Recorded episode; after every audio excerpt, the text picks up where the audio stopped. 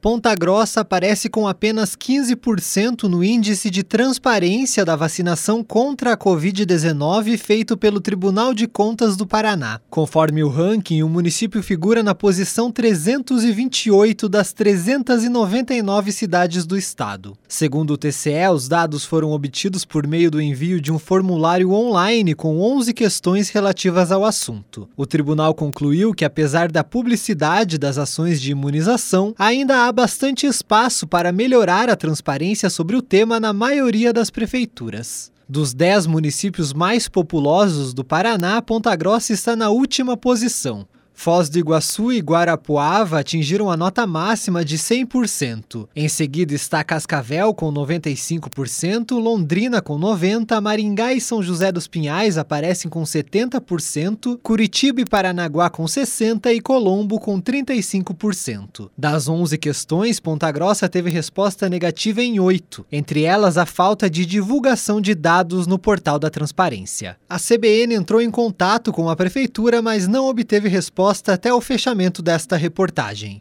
Tailan Jaros, repórter CBN.